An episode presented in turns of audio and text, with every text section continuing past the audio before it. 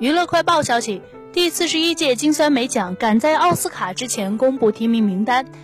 多利特的奇幻冒险、黑帮大佬和我的三百六十五日均获得六项提名领跑，并与绝对证明、梦幻岛、姐妹同时提名最差影片。